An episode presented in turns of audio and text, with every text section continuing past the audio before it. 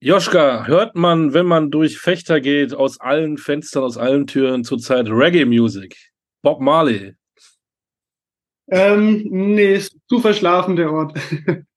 aber nee, also es ist sehr, sehr basketballbegeisterte Stadt, eine kleine Stadt, aber ja, Basketball wird hier gelebt und wir, bis jetzt sind wir auch weiterhin erfolgreich und das tut der Stimmung natürlich keinen Abbruch die Leute, die jetzt in Garmisch wohnen oder in Flensburg und die Fechter nicht so kennen, wo liegt genau Fechter? Du sagst Kleinstadt, 35.000 Einwohner? Ja, genau, bei, bei Oldenburg-Bremen, südlich von Oldenburg. Wie war es denn für dich damals, als du zum ersten Mal in Fechter warst? Hättest du da ähm, dir vorstellen können, dass du da auch länger bleibst? Jetzt mal so unabhängig vom Basketball, ich meine jetzt tatsächlich vom Ort. Das erste Mal, dass ich in Fechter war, war schon, ist schon länger her. Da habe ich noch bei Ratio Farm Ulm gespielt und in Fechter ein Auswärtsspiel gehabt. Damals hätte ich mir nur nicht vorstellen können, in Fechter zu spielen, aber dann kam ein paar Jahre später das eine zum anderen und jetzt bin ich das dritte Jahr hier und mir gefällt es hier sehr gut. Was natürlich aber auch zum großen Teil am Sportlichen liegt, aber von der Stadt passt alles soweit. Natürlich etwas ruhiger, aber das kommt mir auch sehr gelegen. Ich brauche jetzt nicht dieses Großstadt-Feeling. Kommen wir mal zum Basketball. Ähm, letztes Jahr hat Rasta Fechter kein einziges Heimspiel gewonnen. Die Halle ist immer voll. Die Stadt lebt diesen Basketball. Macht das auch immer Prozent mehr aus? Ist das ein Vorteil gegenüber ja. den Gegnern? Ja, auf jeden Fall. Also wie gesagt, letztes Jahr kein Heimspiel verloren und bis jetzt konnten wir das ja in der ersten Liga auch so fortführen. Und dann sind die meisten Heimspiele auch ausverkauft. Ähm, die Fans kommen gerne, sie feuern an. Und jedes Team hat es bis jetzt schwer hier zu bestehen. Und ähm, ja, ich, ich hoffe, wir können weiterhin viele Heimspiele gewinnen. Verboten ist jetzt zu sagen Momentaufnahme und verboten ist zu sagen, die Saison ist ja noch jung. Jetzt seid ihr in die Saison gestartet als Aufsteiger, habt noch kein Spiel verloren, seid im BBL-Pokal eine Runde weiter, habt da eben den Bundesligisten Rostock rausgeworfen, ihr habt den Champions League-Sieger Bonn geschlagen, das klingt ja alles wunderbar. Warum läuft's denn gerade so gut als Aufsteiger in der BBL? Ähm, zum Teil, weil ein Kern der Mannschaft vom letzten Jahr geblieben ist, also von der Pro A-Mannschaft. Das hat uns sehr geholfen in der Vorbereitung. Und der Coach ist natürlich auch geblieben. Das hat uns geholfen. Wir wussten, was der Coach von uns will. Und wir konnten die Neuen, die hinzugekommen sind, so ein bisschen anleiten. Und ja, die, diese Teamchemie hat dann sofort gegriffen. Die Systeme sind vom letzten Jahr noch bekannt. Ähm, das hat auf jeden Fall geholfen. Und natürlich von wegen Momentaufnahme. Ja, wir haben bis jetzt nur Heimspiele gehabt. Ich denke mal, die, die, die Proben werden erst noch kommen, wenn wir dann auch auswärts bestehen müssen. Und dann kann man sehen, wo wir tatsächlich stehen wenn man sich den Kader, den Bundesliga-Kader anguckt, da stellt man fest, äh, Joschka Ferner ist eigentlich fast der Opa. Mit seinen 27 Jahren bist du tatsächlich der zweitälteste. Es ist keiner über 30. Ähm, bist du dann auch mehr gefordert, um mit den, ich sag mal so fies kleinen Jungs, äh, dass du die an die Hand nehmen musst? Ja, auf jeden Fall. Zum einen, da ich jetzt tatsächlich schon leider der fast älteste bin, und jetzt eben auch schon das dritte Jahr hier bin und den Coach seit letztem Jahr auch gut kenne. Also natürlich versucht man dann da voranzugehen, aber man wächst auch so in die Rolle hinein. Das war jetzt nicht von heute auf morgen.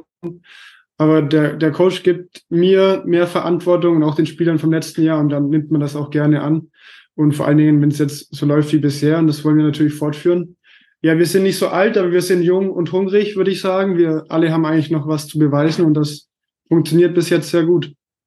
Im Kader stehen sechs Spieler, die sind äh, 17, 18 und 19 Jahre alt. Hilft da diese jugendliche Leichtigkeit? Machen die sich gar nicht so einen ja. Kopf?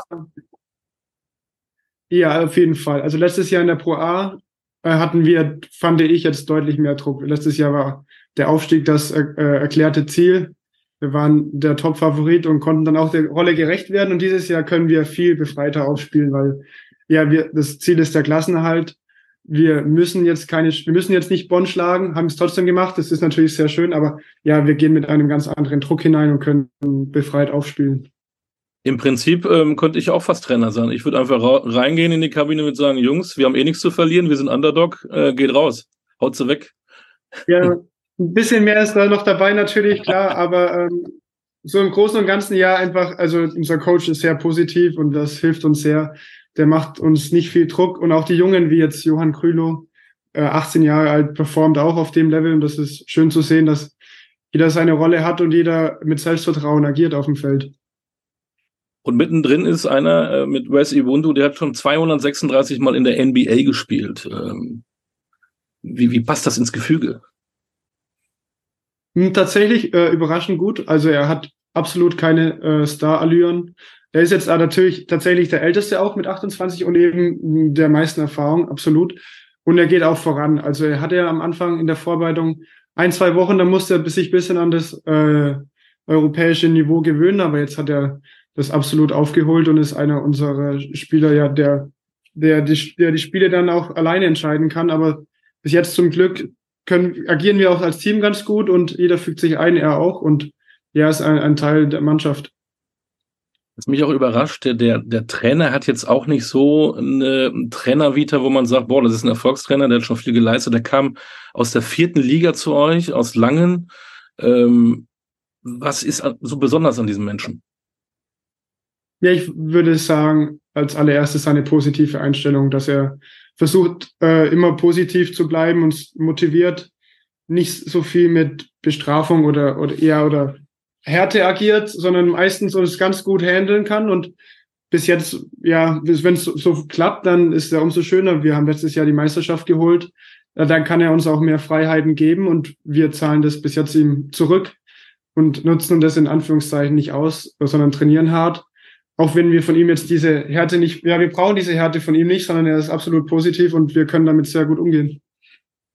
Ähm, ich sprach über Ty Harrelson, den Namen müssen wir natürlich noch nennen, äh, hat auch mal in Deutschland gespielt, ich glaube in Osnabrück, in, in Bayreuth, aber auch nicht so hochklassig.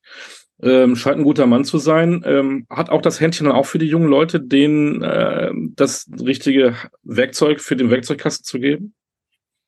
Ja, also Ty Harrelson, ein sehr guter Coach, der vorangeht dann natürlich noch mit den Assistant Coaches Miguel Zapata und Marius Kraft, die auch einen guten Job machen, die dann auch viel Verantwortung im, Individu im Individualtraining übernehmen, dann die Jugend da fördern. Und ähm, ja, wir Älteren gehen voran und die Jugend zieht gut nach, zieht gut nach und äh, natürlich passen auch die Strukturen. Wir haben jetzt eine, äh, ein Farmteam, also die zweite Mannschaft, die in der zweiten Liga spielt die U19 NBBL und U16 JBBL sind auch deutschlandweit also vorne mit dabei. Also die Strukturen passen und alle ziehen an einem Strang, würde ich sagen.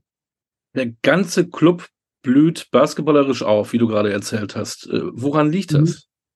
Es gibt äh, so ein so ein Rookie of the Year von der NBBL äh, mit ähm, Jack Cahill, der ist ja auch nicht bei Alba Berlin geblieben, der ist bewusst zu euch, Entschuldigung, in die Provinz nach Fechter gekommen.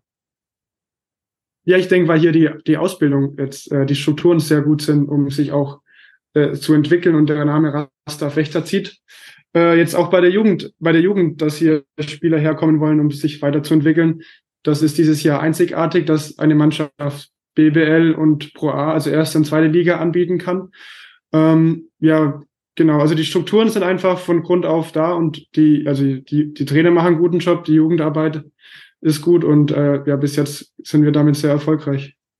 Ich könnte es böse sein und sagen, in Fechter kann man ja noch nicht viel anderes machen als Basketball spielen. Ja, das äh, hilft vielleicht an der einen oder anderen Stelle gar nicht. Also hilft vielleicht, dass man sich nicht so abgelenkt ist, sondern sich voll auf äh, Basketball konzentrieren kann. Kurz noch zu dir, du hattest ja schon Bundesliga-Erfahrung, äh, Ulm, Kreilsheim, bist dann nach Jena gewechselt in die zweite Liga, mit Fechter dann dieses wunderbare ähm, Jahr gehabt, aufgestiegen. Jetzt spielst du wieder erste Liga. 27 ist ja eigentlich, obwohl du der Opa von Fechter bist, immer noch jung. Was hast du vor? Wo willst du hin? Ja, also das, ich habe hier in Fechter einen äh, Zwei-Jahres-Vertrag unterschrieben. Also das ist, also ich habe noch ein Jahr und ich und das Ziel ist erstmal natürlich der Klassenerhalt und dann natürlich mittelfristig gedacht, äh, dann erstmal mit Fechter jetzt im zweiten Jahr natürlich in der BBL zu bleiben und dann sich dort äh, zu etablieren. Jetzt habt ihr so eine überragende Saison gehabt in der Pro A. Jetzt habt ihr noch kein einziges Spiel verloren ähm, in der neuen Saison. Was passiert denn, wenn ihr mal verliert? Haut ihr euch da die Köpfe ein? Ich seid das ja gar nicht mehr gewohnt. Also hoffentlich dauert das natürlich noch erstmal ein bisschen. Ähm, äh, und dann, ja, also letztes Jahr in der Pro A haben wir auch Spiele verloren. Äh, wir haben es aber tatsächlich letztes Jahr in der zweiten Liga geschafft, niemals zwei Spiele in Folge zu verlieren, sondern sind eigentlich immer dann schnell wieder aus dem Loch rausgekommen, wenn wir mal ein Spiel verloren haben. Und das ist natürlich auch dieses Jahr das Ziel, dass wir äh, uns kein Loch graben und auch graben und auch wenn wir mal ein Spiel verlieren, früher oder später wird das passieren, ähm, dass wir da nicht eins, zwei, drei, vier, fünf in Folge verlieren, sondern dann schnell auch wieder zurück auf die Erfolgsspur kommen und da mental einfach stark sind und da unser Ding weiterhin durchziehen. Wie nimmt man den Jungs, die 17, 18, 19 sind, die Nervosität weg, wenn man dann gegen so Euroleague-Teams spielt wie Alba Berlin oder FC Bayern München Basketball? Ähm, ja, ich würde sagen, einfach selber mit äh, positiven Beispielen vorangehen, locker bleiben und dann die Jungs mitziehen, auch wenn sie dann ein bisschen nervös sind. Das ist ihnen natürlich auch absolut zuzugestehen, aber bis jetzt machen sie einen guten Job und ich denke auch, sobald die aufs Spielfeld kommen, ist es im, Endeffekt nur ein Basketballspiel und ähm, ja, wenn wir ein bisschen dahin erfolgreich sind und dann gut mithalten können, denke ich, wird es dann auch kommen, dass sie dann auch einfach Basketball spielen dann auf dem Feld. Wer ist denn dann von den Jungen oder sogar darf der Opa Ferner ähm, ähm, DJ in der Kabine sein? Wer, wer sucht die Musik aus? Oder müsst ihr äh, vom Verein äh, oktroyiert ähm, ganzen Tag Bob Marley und Reggae hören? Nein, äh, ganz unterschiedlich. Meistens ähm, ja, ab und zu, wir haben, wir haben, wir, wir hören auch ab und zu während dem Training oder Wurftraining Musik und jeder Spieler nimmt da mal sein Handy und steckt es an. Also eine ganz, ganz wilde Mischung.